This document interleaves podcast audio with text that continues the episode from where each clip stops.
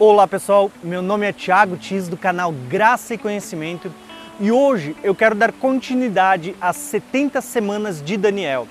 O texto que nós vamos falar hoje, na verdade, ele está relacionado ao período em que ele, o governante que virá, fará cessar o sacrifício e a oferta.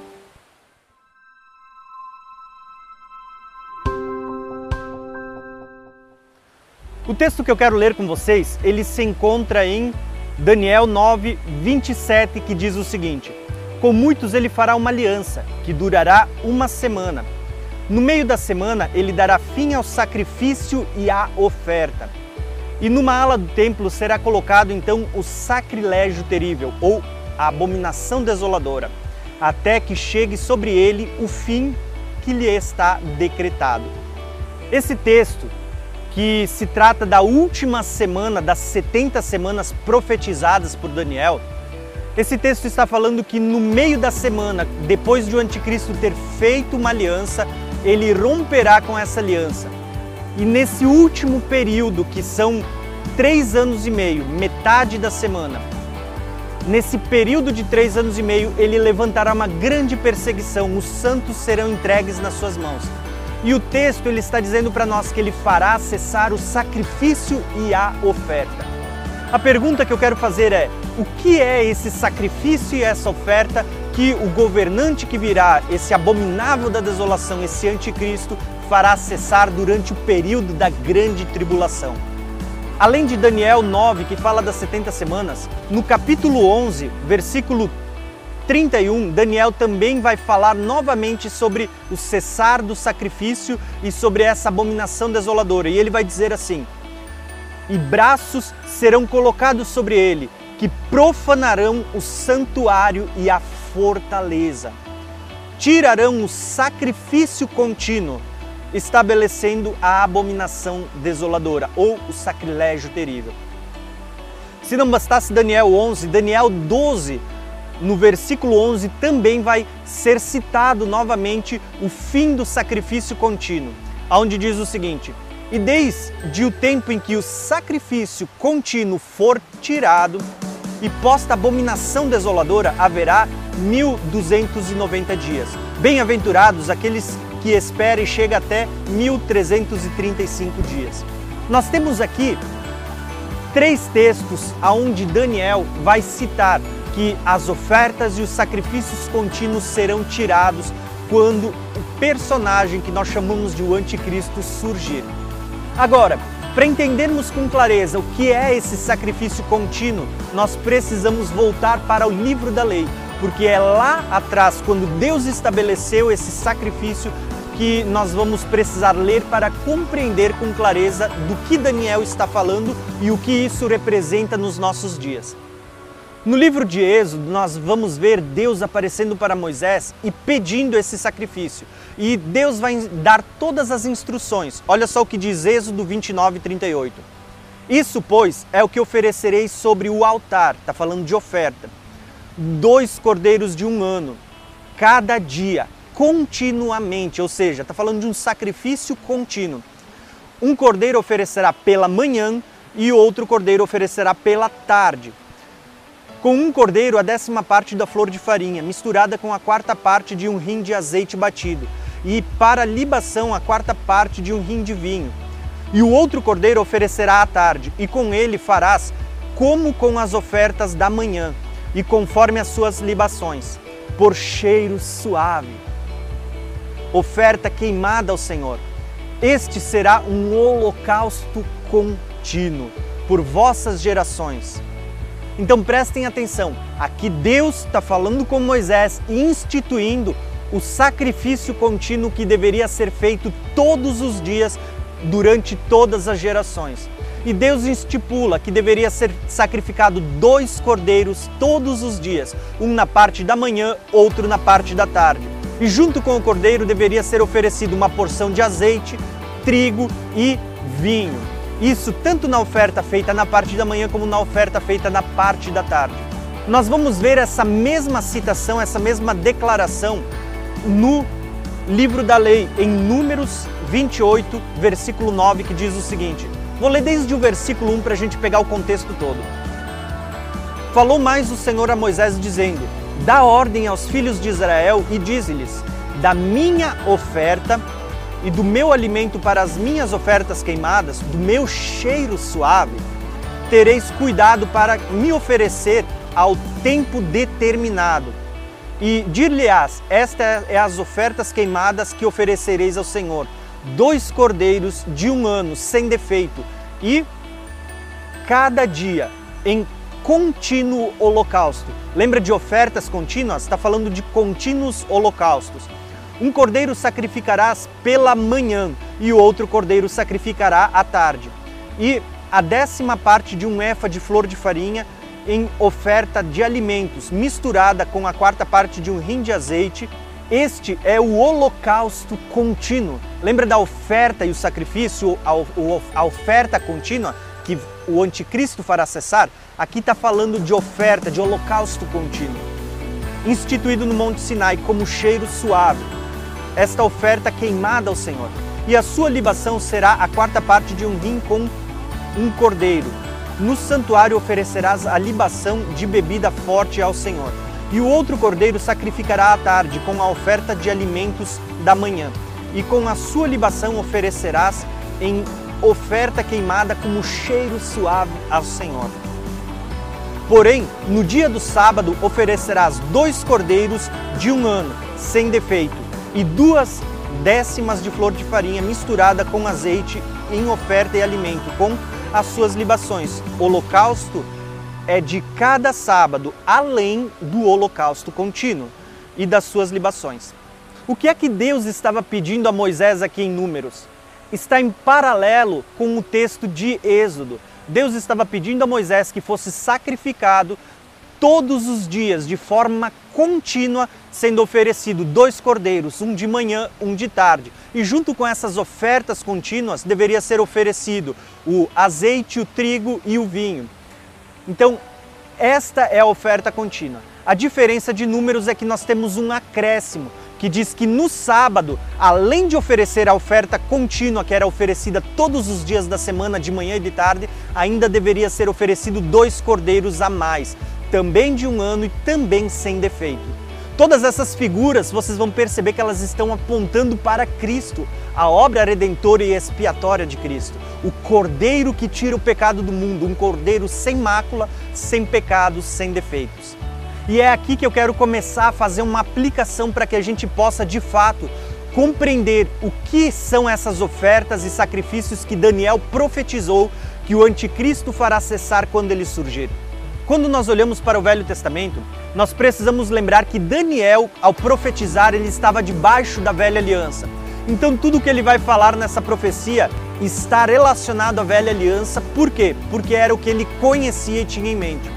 Porém, nós vamos perceber que a partir de Cristo, até mesmo essas profecias que acabamos de ler, esse holocausto, esse sacrifício contínuo, sem defeito, todos eles eram figuras que apontavam para um cumprimento futuro em Cristo Jesus. Quando nós vamos para a carta de Hebreus, o autor de Hebreus ele vai comentar sobre esses sacrifícios que eram oferecidos na velha aliança, e ele vai fazer menção da seguinte forma: Hebreus 9:7 diz o seguinte: No entanto, somente o sumo sacerdote, ele entrava no Santo dos Santos apenas uma vez por ano e nunca sem apresentar o sangue do sacrifício que ele oferecia por si mesmo e pelos pecados do povo que havia cometido em ignorância. Dessa forma, o Espírito Santo estava mostrando que ainda não havia sido manifesto o caminho para o Santo dos Santos, enquanto ainda permanecia o primeiro tabernáculo. Isso é uma ilustração. Gravem essa palavrinha, ilustração. Isso é uma figura, é a sombra para os nossos dias, indicando que as ofertas e os sacrifícios oferecidos não podiam dar ao adorador uma consciência perfeita e limpa. Eram apenas prescrições que tratavam de comida e bebida e de várias cerimônias de purificação com água. Estas ordenanças exteriores foram impostas até o tempo da nova ordem, quando Cristo veio como sumo sacerdote dos benefícios agora presentes e ele adentrou no maior e mais perfeito tabernáculo, não feito pelo homem, isto é, não pertencente a esta criação, não por meio de sangue de bodes e novilhos, mas pelo seu próprio sangue. E ele entrou no Santo dos Santos uma vez por todas e obteve eterna redenção. O que o autor de Hebreus está falando é que tudo aquilo que nós víamos na velha aliança, os sacrifícios, as cerimônias, as ofertas, elas eram apenas figuras que elas apontavam para Cristo e para a aliança que Cristo estabeleceria, para a nova ordem estabelecida a partir de Jesus. Então entenda que quando as escrituras elas afirmam que ele fará cessar o sacrifício e a oferta. Nós precisamos entender que hoje nós estamos debaixo de uma nova aliança e os sacrifícios e as ofertas que o anticristo, esse personagem, fará cessar durante o período da grande tribulação, elas estão relacionados com as ofertas e os sacrifícios contínuos oferecidos nessa aliança vigente, nessa nova ordem estabelecida por Cristo. E isso vai ficar muito claro. Os próprios apóstolos entenderam esse princípio, porque Paulo, ele vai dizer que aquele tabernáculo ele era apenas uma figura dos bens futuros, dos bens vindouros. Quando Paulo vai falar de nós no Novo Testamento, ele vai dizer: "Vocês não sabem que vocês são o templo do Espírito Santo de Deus?" Paulo está dizendo: "Nós somos o templo do Espírito Santo." Quando Pedro vai escrever, eu quero até ler com vocês esse texto. Pedro vai falar sobre sacrifícios e ofertas e prestem atenção como Pedro vai se referir a elas. 1 Pedro 2,4 diz o seguinte: À medida que vocês se aproximam dele, a pedra viva, rejeitada pelos homens, mas escolhida por Deus e preciosa para ele, está falando a partir do momento que aceitamos Jesus e nos aproximamos dele. Ele diz assim: ó, vocês também estão sendo utilizados como pedras vivas na edificação de uma casa espiritual. Pedro está falando mesmo que Paulo, que nós, a partir do momento que se aproximamos de Jesus, nos tornamos templos, casa espiritual de Deus. E o texto diz: para serem sacerdócio santo, sacerdócio santo e oferecerem sacrifícios espirituais aceitáveis a Deus. Por isso que o versículo 9 vai dizer: vocês, porém, são geração eleita e sacerdócio real e nação santa e povo exclusivo do Senhor. Pedro também está dizendo que a partir da nova aliança, nós é que somos o templo do Espírito Santo. Nós é que somos o templo do Senhor aonde ele escolheu fazer morada. Não é mais um templo feito de pedra, mas nós somos o templo do Senhor. E quando o texto fala que nós somos o templo, ele também fala que as ofertas oferecidas a Deus agora na nova aliança não são mais ofertas e oblações contínuas como sendo por meio de derramamento de sangue de animais, por meio de você oferecer azeite, trigo, uh, vinho. Pelo contrário, Pedro vai dizer que nós somos o sacerdócio real, nós somos os sacerdotes da nova aliança, levantados por Deus para oferecermos como Pedro diz, sacrifícios espirituais. Perceba que não está mais falando de continuar oferecendo animais, porque Jesus já cumpriu com isso, quando ele derramou seu próprio sangue, o cordeiro que tira o pecado do mundo.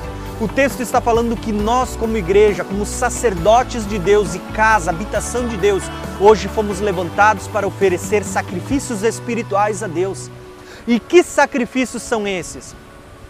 Quando você prega o Evangelho, quando você evangeliza, quando você ora, quando você oferece o seu culto de adoração, seu culto racional a Deus, quando você dá as suas ofertas, tudo isso são ofertas contínuas que continuamente a igreja oferece a Deus dia após dia. Continuamente a igreja está oferecendo essas ofertas, os seus cultos, as suas orações, a sua pregação do evangelho, o evangelismo, almas sendo alcançadas e ganha para o reino de Deus. Tudo isso são ofertas que sobem como cheiro suave diante de Deus. São ofertas espirituais que nós, como sacerdócio real de Deus da nova aliança, oferecemos a Deus. Quando você consegue entender esses princípios, fica claro o discurso, a conversa que Jesus teve com a samaritana, onde ela pergunta: Jesus, em que monte a gente deve adorar? E Jesus diz: Não é nem no monte que vocês adoram, nem no monte de Jerusalém, Ele diz: porque está chegando o momento, e na verdade já chegou, em que os verdadeiros adoradores adorarão ao Pai em quê? Em espírito e em verdade. Está falando de uma adoração que não é mais feita por meio de cerimônias, de sacrifício de animal, de derramamento de sangue, mas está falando de uma adoração que ela procede do Espírito, uma adoração espiritual. Porque esta é a verdadeira adoração, a realidade que estava tipificada naquelas figuras do Velho Testamento. Tanto que o próprio Jesus vai complementar: Deus é espírito e importa que os seus adoradores o adorem em espírito e em verdade. E aqui eu quero que você compreenda. Hoje existem duas linhas principais de interpretação sobre este assunto das ofertas contínuas que cessarão quando o anticristo surgir. Que linhas de interpretação são essas? Uma delas afirma que será erigido um templo em Jerusalém e que voltará a ser praticado, observado, o derramamento de sangue de animais, as ofertas como elas eram na velha aliança. E eu não estou dizendo que não vai ser erguido um templo, porque a gente sabe que o povo judeu tem esse desejo. Esta linha de interpretação entende que são essas ofertas que eram feitas no Velho Testamento que voltarão a ser oferecidas por ocasião da reconstrução do templo físico e que são essas ofertas oferecidas a Deus que o anticristo fará cessar. Porém, existe uma segunda linha, que é aquela na qual eu me encaixo, que entende que as ofertas das quais Daniel estava profetizando, elas não estão ligadas mais às ofertas que eram realizadas no seu tempo, mas sim a ofertas que estão relacionadas à nova aliança, porque esta a, a aliança, a ordem que hoje está em vigor. Hoje Deus já não leva mais em consideração ofertas feitas com o derramamento de sangue de animais. Até porque seria ele largar a sombra da realidade e voltar para a figura, para aquilo que era apenas uma tipologia, uma sombra. Seria ele abandonar a realidade para voltar para a sombra. E a verdade é que as ofertas das quais Deus está falando aqui são ofertas oferecidas hoje, quando o anticristo surgir, ofertas espirituais, como Pedro fala. Tá? São essas ofertas que o anticristo fará cessar. Como ele fará cessar? Quando ele começar a perseguir os santos. Isso inclui tanto os gentios que se convertem a Cristo, como os judeus que se convertem também.